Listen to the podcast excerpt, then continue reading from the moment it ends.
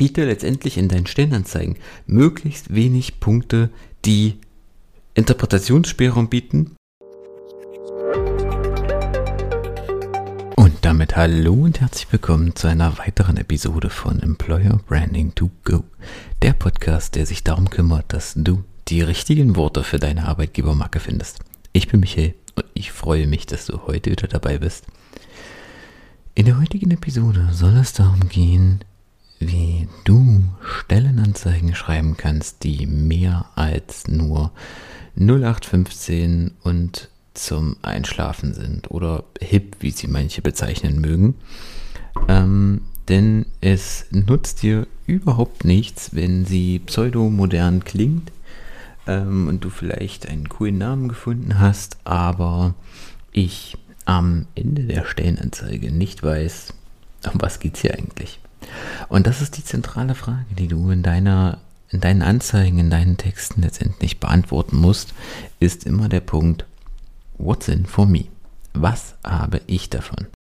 Und klar, jetzt mögen einige Kritiker unter euch sagen, ja, klar, die Mitarbeiter bewerben sich ja nur, weil sie Geld und Benefits möchten. Richtig, das ist erstmal der primäre Kern der Arbeit, denn ich brauche Geld zum Leben.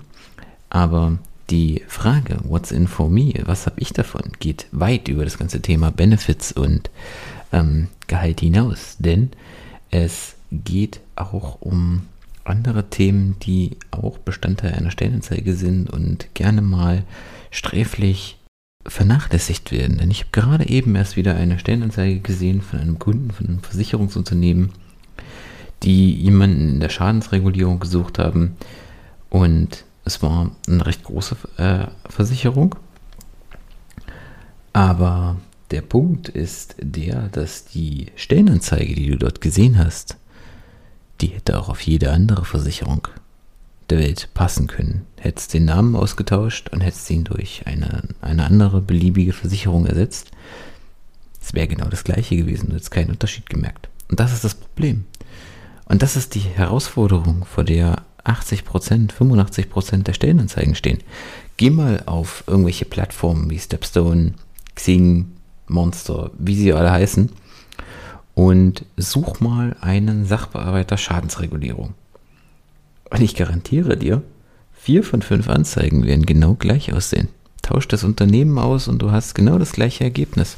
Und das ist das Problem, weil sich keiner die Frage stellt, what's in for me und will die beantworten, zumindest nicht aus Mitarbeitersicht. Denn es werden dann an der Stelle einfach nur äh, Standard Tätigkeitsbeschreibungen laut äh, Stellenbeschreibung runtergerattert. Ähm, Anforderungen sind ja so zwei Schlagwörter und Benefits ist äh, so eine Art Bingo-Spiel. Aber das ist nicht zielführend, das ist nicht das Ergebnis, was du in deinen Stellen haben möchtest, für deine Mitarbeiter haben möchtest. Sei klar, sei transparent, gib genaue Auskunft. Was ist das Gehalt auf deiner Stellenanzeige? Was kann ich dort verdienen? So ungefähr zumindest. Du musst es nicht bis auf den Cent runterrechnen, aber so zumindest eine gewisse Spanne. Oder eine, einen ungefähren Bruttolohn. Gib eine Info. Was sind wirklich die Benefits, die du auf der Stellenanzeige, auf, auf der Stelle kriegst? Also nicht und dann nicht einfach nur ähm, irgendwelche Parolen hingehauen, so von wegen Onboarding, Obstkorb, flexible Arbeitszeiten, Homeoffice-Möglichkeit, sondern sei ganz konkret. Erzähle deinen Mitarbeitern, was können sie bei dir erwarten. Wenn du die Möglichkeit auf Homeoffice hast oder die Möglichkeit auf flexibles Arbeiten, sag, was bedeutet das? Wie viele Möglichkeiten auf Homeoffice habe ich? Habe ich 100% Möglichkeit, 80, 70, 35? Ist es ein 40-60 Modell? An wie vielen Tagen kann ich im Homeoffice arbeiten?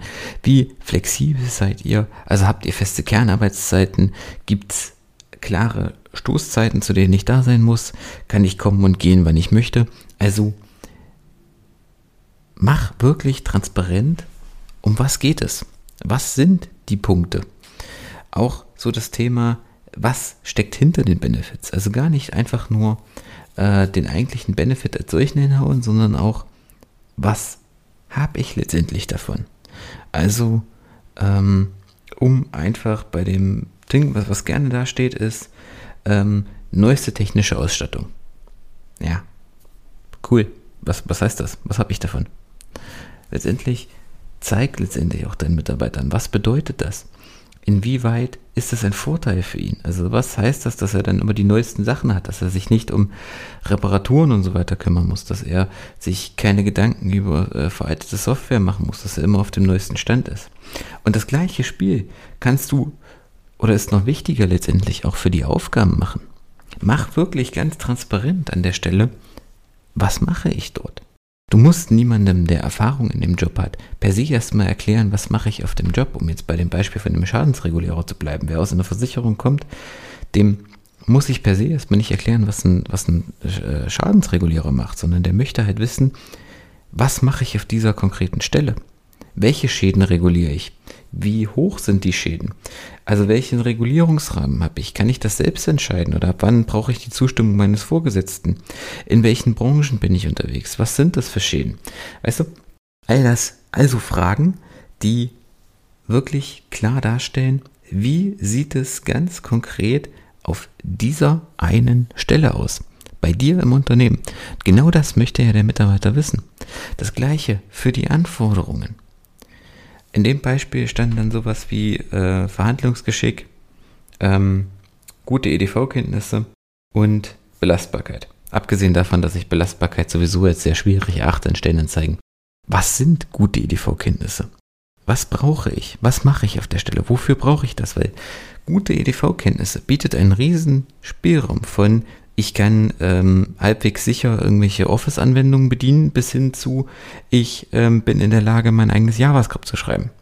Was sind gute Kenntnisse und wofür brauche ich die? Das gleiche Verhandlungssicherheit. Ja, klar, ein, ähm, ein Schadensregulierer verhandelt mit Kunden und da geht es um, um bestimmte Schäden. Aber inwiefern muss ich verhandeln? Wie verhandlungssicher muss ich da sein? Um was geht es? Was sind die Schäden, die ich da regulieren muss? Also was sind das letztendlich, was ich da verhandeln muss? Und auch so Themen dann wie Flexibilität, was heißt das? Betrifft das die Arbeitszeiten? Betrifft das meinen Handlungsrahmen? Also biete letztendlich in deinen Stellenanzeigen möglichst wenig Punkte, die Interpretationsspielraum bieten und sei so konkret wie möglich, sodass ich am Ende der Stellenanzeige, dass ich am Ende des Textes genau weiß, was erwartet mich auf dieser Stelle?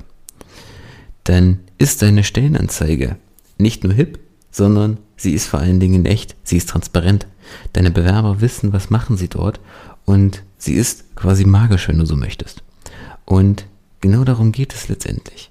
Verzaubere deine Bewerber, indem du ihnen ein klares, transparentes Bild davon erzeugst, was sich bei dir im Unternehmen abspielt. Und wenn du gerade bei deinen Stellenanzeigen noch nach den richtigen Worten suchst, dann klick auf den Link in den Kommentaren, vereinbare dein kostenfreies Erstgespräch und wir hören uns in Kürze und schauen uns gemeinsam deine Anzeigen an, bringen die Magie zurück in deine Texte.